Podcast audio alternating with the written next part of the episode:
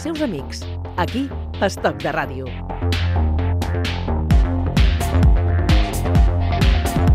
Parlar de ràdio des de la ràdio i parlar de ràdio amb gent que vol fer ràdio és una miqueta estrany.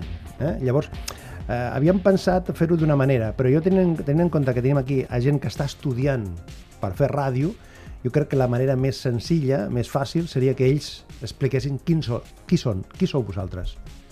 Pues yo soy Lucía, estudiante de cuarto de comunicación audiovisual. Jo em dic Xavi i tam- i estic estudiant segon de periodisme. I jo, igual que el Xavi, em dic Mireia, estic fent segon de periodisme. I quina diferència hi ha amb això de la comunicació audiovisual i el periodisme? Pues muy poca, la verdad. No sé, Mireia y yo estamos en el mismo programa de radio y creo que entre las dos no se nota casi la diferencia. De hecho, ella está de técnica y yo estoy de locutora, Sí. o sea que hemos hecho un intercambio brutal en el programa.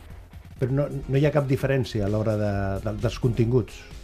Mm, no, o sigui, a la ràdio de l'Autònoma és com molt, molt igual, però després al grau es noten algunes assignatures, però poca cosa. Mm. Escolta, eh, tu vols fer ràdio, mm, vols fer ràdio per fer què? Mm, jo vaig entrar a Campus Mèdia eh, amb l'idea de fer informatius. Informatius. Després, eh, com ha dit la Lucía, estic en un programa de cinema i això s'ha expandit i ara estic fent de tècnica al programa de cinema. És com et dona l'oportunitat de poder tocar una miqueta de tot. I del que has fet fins ara, què és el que t'atrau més? Allò que dius, doncs, jo crec que em quedaré o m'agrada més, Home, em segueixen agradant molt més els informatius, sí? Però la part de tècnica també m'agrada molt.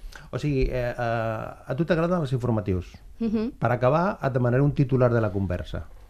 Per, per acabar, eh? O sigui, de, de les coses, de totes les coses que anirem eh, dient aquí. I el Xavi, eh, fas periodisme... No, eh, Sí, periodisme, periodisme. Periodisme.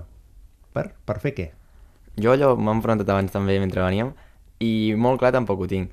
Jo vaig entrar dient que m'interessava política i esports, perquè és una persona que sempre ha fet esports i això, i al finalment vaig acabar en un programa d'esports i ara tinc, tinc el meu programa d'esports propi amb els meus companys i realment pues, jo disfruto molt i aquest any fins i tot hem duplicat els programes que fem a la setmana.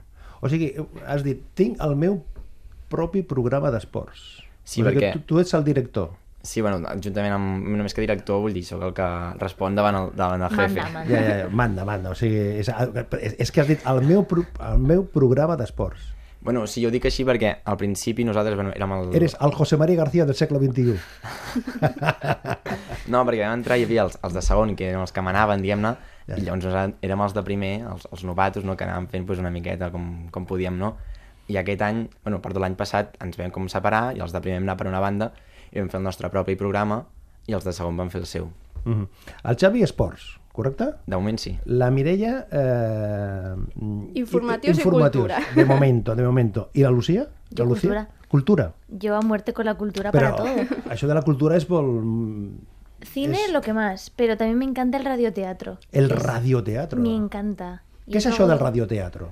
Radioteatro es que tú como oyente Ah. te metes en un mundo en el que te propongan y tienes que jugar a creerte lo que te están contando. Y a mí eso me gusta mucho porque la radio además te permite crear lo que te dé la gana, a diferencia de la tele. Vols dir que has d'explicar el que està passant, o, o sigui, ha- has de, has de configurar un llenguatge perquè la gent que estigui a casa, o a la Exacte. feina, o al bus, sí? Llavors, com explicaries tu ara en llenguatge de radioteatre el que tens davant teu? Pues es crear un ambiente y contar una historia. Quin és l'ambient que hi ha aquí? O sigui, Aquí, por ejemplo, pues... quina és la eh, foto?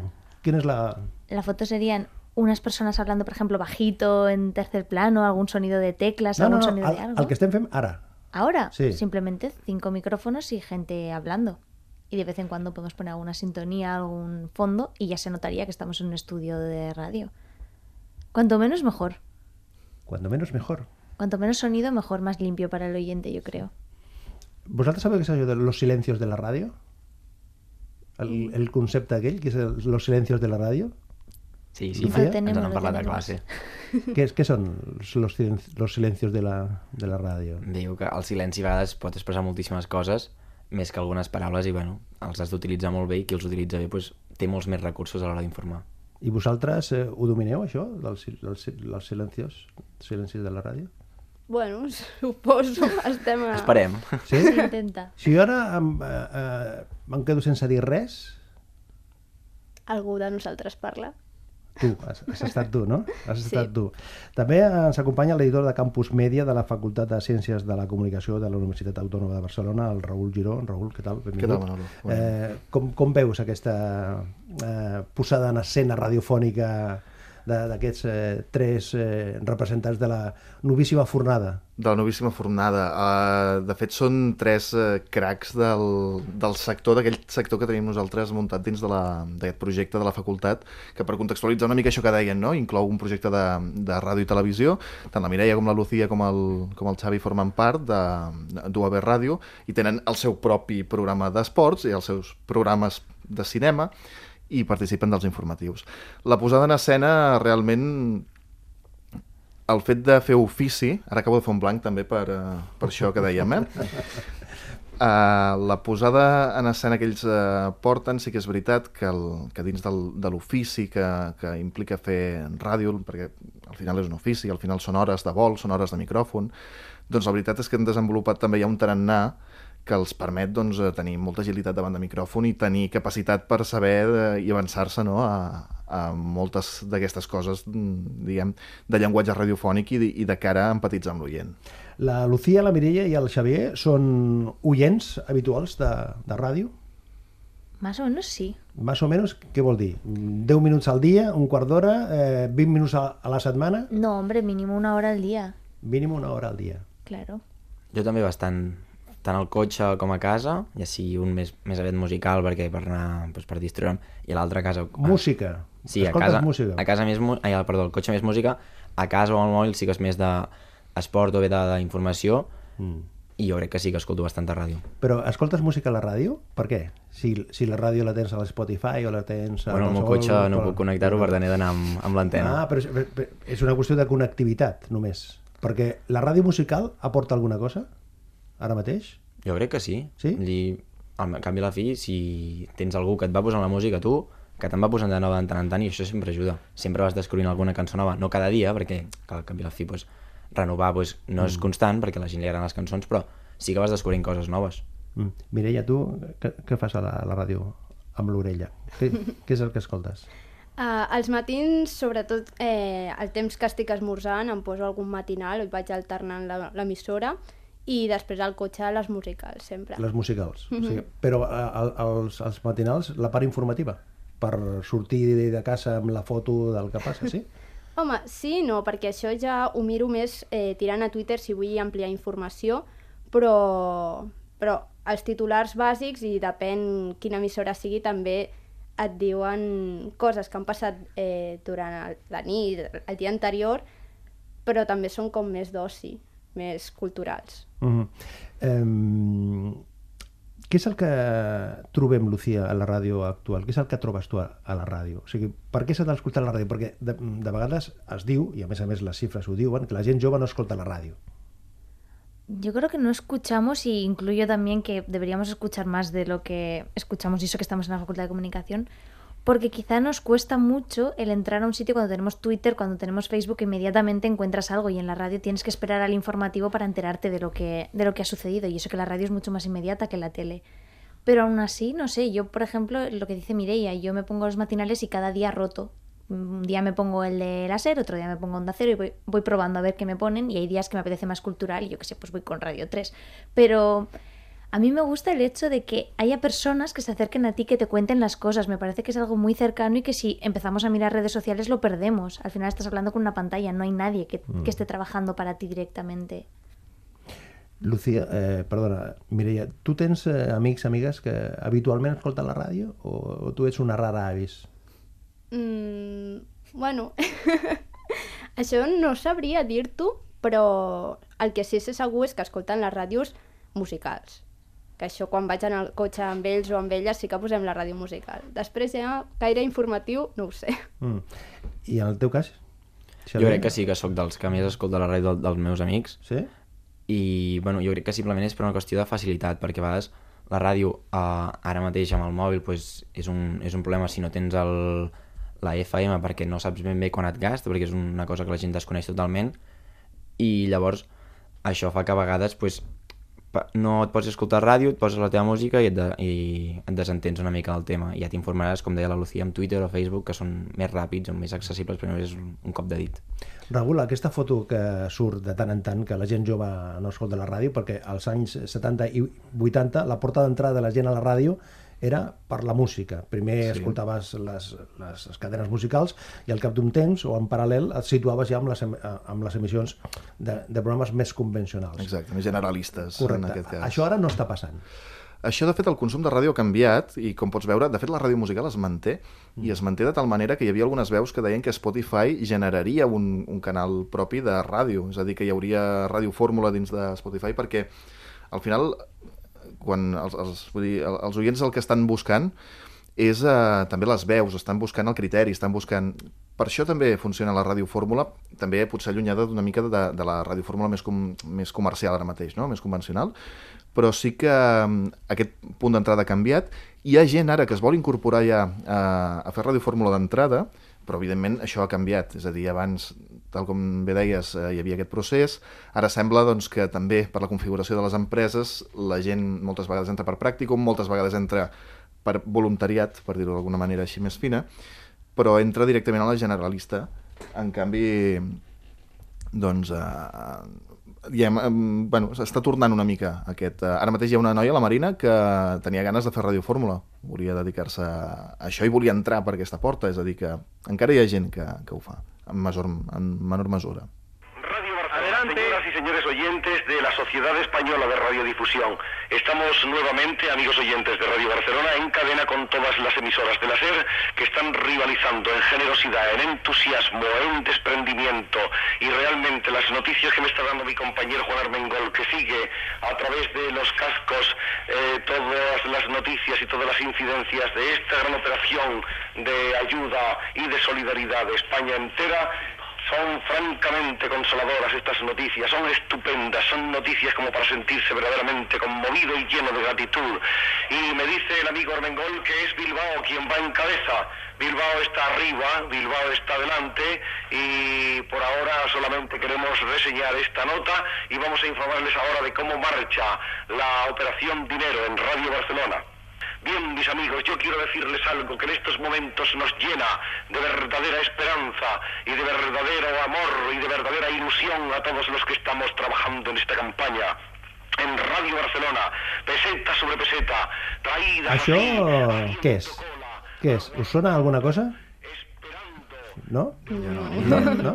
Aquest és el Joaquín Soler Serrano, un home de ràdio i de televisió també. Això és l'any 1962. Va ser l'any de les riuades. I Ràdio Barcelona la, va ser una emissora que va posar en marxa tota una campanya de solidaritat per recollir diners per la gent per, eh, per eh, solucionar la seva problemàtica perquè l'administració no va fer res. I llavors eh, la, la solidaritat, ja que estava explicant que havien recollit 20 milions de pessetes de l'any 62. Gairebé res, eh? 20 milions de pessetes de l'any 62. O sigui, Joaquín Soler Serrano no surt al temari de, de, de la universitat, no? Mm, Pregunto. Que jo No. sàpiga, no. No, pràcticament no. Fins al segon semestre de segon encara no, No, no, no, quin, quin, quin, per vosaltres, qui, a qui teniu de, de referents de la, de la comunicació? De la ràdio, de la tele, Yo de la radio en aquest cas? nos movemos por cosas más actuales. Por quizá. ejemplo, Por ejemplo, yo ya te digo, todos los locutores de Radio 3, yo soy cultural. Miguel Ángel Carmona, a mí me encanta por lo menos. Mm. Jo més que referents, més que m'agrada anar-me fixant en cosetes d'un, cosetes d'un altre, i a partir de- d'aquí anar agafant i crear el teu model imaginari i que té aquestes coses, té aquelles altres que al cap i la fi no existeix perquè ningú és perfecte, però que és allò el que t'agrada i, és, i, el, i, el vas, i el vas muntant a partir d'aquí. Jo si hagués d'agafar només a un seria eh, la Mònica Terribas, perquè m'agrada la seva manera de, de ser davant la ràdio. Em sembla molt, molt peculiar, m'agrada molt. Vosaltres eh, creieu que qualsevol persona pot parlar per la ràdio? És a dir, un pot ser periodista i una altra cosa és ser radiofonista? Hi ha una diferència o no? O no hi ha cap diferència? Qualsevol persona que tingui coses a dir es posa davant d'un micro i ho explica i ja està. Home, és que ser radiofonista no és, no és ser periodista. Quina diferència hi ha entre ser radiofonista i ser periodista? De fet, era abans el que es feia, no? A la televisió o a la ràdio tenies un locutor un presentador que només es dedicava a allò i després tenies tots els periodistes darrere que feien la feina de, de buscar la informació i buscar les notícies. Això mm, ja no és tan així, però pot ser el mateix, pot considerar-se el mateix. Que estigués davant de- d'un micròfon no vol dir que siguis periodista. Estoy d'acord amb aquesta definició que fa... Sí, es que un periodista tiene que ser consciente de la responsabilidad que tiene. Quizá alguien que va a abrir la radio porque sí, no, no es consciente de eso. I un radiofonista no és responsable del que diu? Un radiofonista depende del contexto en el que esté hablando. Quizá, bueno, los tertulianos lo vemos todo el día, que quizá no están muy pendientes del efecto que tienen las palabras que dicen a menudo. Yo no sé, que... Yo no sé si incluiría en este sentido los, como radiofonistas a los tertulianos y tertulianas por ahora, ¿eh? Pero Jo crec que un radiofonista, vull dir, és un perfil diferent al del periodista. Tenen coses en comú, més que res perquè utilitzen mitjans de comunicació, però el radiofonista destaca sobretot per la qualitat a l'hora de, de parlar per la ràdio i crec que té qualitats que potser un periodista no hauria de tenir. I llavors crec que és una persona amb més facilitats per transmetre mitjançant doncs, la veu i la- i les antena- i l'antena. La ràdio que sempre està... Sempre, sempre que passa alguna cosa, sempre està la ràdio. Sí, algo en estos momentos, en estos momentos hay, un disparo. Se ha oído un, un golpe muy fuerte en la cámara.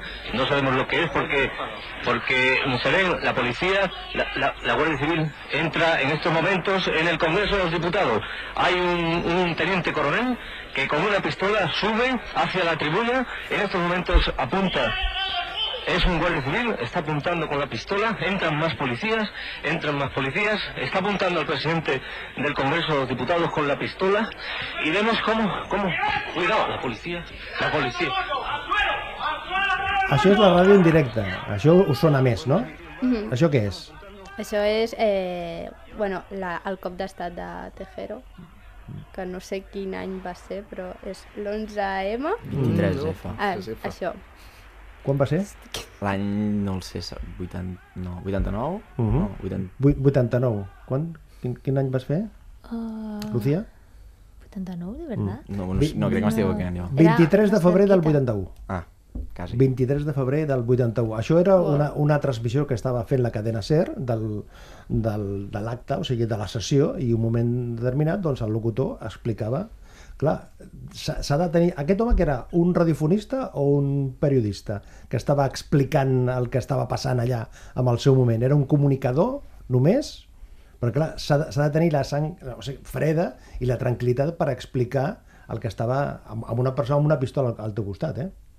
Sí, pero al final es una persona y yo creo que a él se le nota que es que es una persona y que lo que está viendo no se lo cree y que intenta explicarlo, pero es que ni él sabe las palabras que le salen ni cómo le van a salir. Y en este momento da igual, yo no lo había escuchado nunca al menos y se me ha puesto piel de gallina escuchándole hablar. No sé si jo crec que fa, vull dir, el que fa és molt difícil perquè és un moment d'aquests que el que et sortiria segurament seria amagar-te o, o córrer i el tio pues, segueix allà, segueix parlant, va explicant tal com pot perquè és una situació completament in, o sigui, impro- improbable que passés i el tio pues, ho, va, ho, va, ho va salvant, jo crec que bastant bé. I A a més més- relata el que passa. Això, mm, Raül, és una foto també, eh, que- el, el tall sí. aquell que hem, que hem posat també per, per descriure, per, per, per visualitzar el que és un mitjà instantani, immediat com, com és la ràdio. déu nhi per, per al moment que era. Uh, a més a més, uh, té, té aquest, uh, aquesta cosa, no? aquesta cadència de veu, aquest moment que ens fa posar tots la, la pell de gallina. Realment, jo penso que aquesta distinció entre radiofonista i periodista mm, eh, moltes vegades es desdibuixa. I sí que és veritat que una de les coses que jo crec que hauria de potenciar molt en aquest cas la, la universitat i la Facultat de Ciències de la Comunicació en aquest cas és eh, sobretot la, la qualitat, perquè potser la ràdio una de les coses que ha anat perdent, segurament també d'ençà per temes de, econòmics, per el, que fa a manca de recursos, que una mica es permet tot, i s'ha perdut aquesta pàtina de qualitat que moltes vegades tenia mm, anys ençà, no? Per exemple, el, el, aquest primer tall no, d'any 62 és, el, és la primera marató no, que podem trobar potser doncs, a, a dins d'Espanya. Uh, clar, tot això no es té en compte, no es té en compte tota aquesta presència de veu, tot aquest uh, comportament davant de micròfon. No? Moltes vegades ens falta poder donar una mica més aquestes indicacions. Per això és de la formació o això són de les empreses o, o dels directors, dels responsables dels mitjans de comunicació? O sigui, o sigui eh, posar el nivell més alt o més baix. Això és a la formació, perquè després que quan parles a la gent mm, que vol fer ràdio, tothom, tothom, la majoria de gent vol parlar per la ràdio. Sí. O sigui, mm, no tota la gent està pensant jo, jo seré productor, jo seré tècnic o jo seré només redactor, mm. i després hi ha una, una, un altre company, una altra companya que això ho compartirà d'una altra manera. No? Clar, això, eh, fins als anys 70, eh, això hi havia un, un molt definit quin el paper de, de cadascuna de les persones. Això, la, de les primeres persones que això ho trenca, és el José María García, que és un home que té, no té una veu especialment radiofònica, postada, sinó una, una, voz, una, una veu molt, molt aguda, el que passa que la seva capacitat de comunicació canvia totalment. I a partir d'allà s'obre una, un plantejament que ara mm, doncs, tothom vol parlar per, per la ràdio i, i aspira a parlar per la ràdio. Sí, i es desdibuixen també una mica aquests perfils de producció, de realització, perquè al final estem anant una mica cap, a, cap al, al, al periodisme orquestra, pel que fa, mm, ja no només també es parla de periodisme orquestra quan, quan un redactor ha de fer eh, de tot, no? ha de cobrir tot tipus d'informacions, sinó també, a més a més, això tècnicament. Vull dir, veiem doncs, cabines que ja la mateixa persona és qui es fa de tècnica de so, qui ha produït l'entrevista que ha de fer, qui la fa, qui la redacta, qui la locuta, etc. Uh, sí, uh, es desdibuixa una mica en, en aquesta sèrie de perfils. Jo, en aquest cas, mm, referent al José María García, tenia una veu més peculiar, tenia una veu fora més del, del que seria l'estereotip radiofònic no, de les grans veus, de, clar, per exemple, abans parlaves de, de locutors de referència, jo recordo un Jordi Estadella que et feia vibrar moltes vegades, no?, amb aquell... Amb, Constantino Romero. Amb Constantino Romero. Uh, clar, és veritat que no tothom té una veu, diguem, d'aquest uh, perfil radiofònic, però sí que és veritat que moltes vegades es perd qualitat en, en la dicció, en un seguit de tics, que es van produint i que no es tenen en compte i això que deies de les grans empreses de... al final el que funciona és un perfil no? i funciona el perfil de comunicador llavors cada cop més es tendeix potser a si funciona no cal que això sigui tan curós no cal que que sigui tan net com era abans. Vosaltres com oients, eh, estudiants, eh, el nivell de ràdio que escolteu, allò que estàvem parlant, el nivell està bé o ja trobeu moltes errades o una manera massa simple d'explicar les coses o de dir-ho... Jo crec que hi ha de tot. De sí, tot? Sí, vull dir, gent que destaca per la forma que ho explica, gent pel que explica, gent que converteix coses en una cosa que no era ho converteix en, en una cosa enorme, saps? I que pot, això és un, jo crec que a vegades pot ser un, una virtut enorme, però o sigui, és allò, vas veient i aquest, aquí ara això no estava bé, això tal, i tu, jo crec, bueno, almenys el que faig jo crec que intenta fer el màxim de gent possible, és dir, hòstia, això ho hauria, jo ho hauria de corregir, ell també, no sé què, i a partir d'aquí vas fent, però sí que jo crec que a vegades hi ha coses a la ràdio que no s'estan fent bé i que no s'acaba d'explotar tot el que es podria fer amb la ràdio. A Ràdio 3 també passa? Uy, cuando trabajé allí te lo digo, el momento. No sé, pero yo la crítica que tengo al sector es que en parte nosotros entramos queriendo hablar por la radio, queriendo salir en la tele, porque el sector tampoco te dice quién hay detrás o qué trabajo hay al hacer un programa. Sí que pueden mencionarlo al final del programa o al principio, pero no sabes muy bien los papeles que hay hasta que no entras en la carrera y te explican, mira, hay un productor, hay tantos editores, hay tantos escritores. No sé, el cómo se crea un programa de radio en sí o cómo se crea cualquier programa, no lo sabes hasta que no estás dentro. Y eso los oyentes que no estudien ni siquiera comunicación no lo van a saber. Entonces es muy difícil que puedas aspirar a eso antes de entrar en la carrera también. Això, Mireia, és una de les, de les primeres coses que sobta quan, quan comences a gratar en aquest món de la, de la ràdio, que no, no només és la persona que està parlant, sinó que darrere, al costat, hi ha companys i companyes que fan una altra feina? Home, sobtar no, en el meu cas no, perquè jo ja sabia més o menys el que hi havia, però quan vaig entrar a Campus Media m'ho vaig trobar ja tot de cara, perquè clar, quan entres a, a la carrera, el primer que t'explica és i això, i això, i això, i ja està.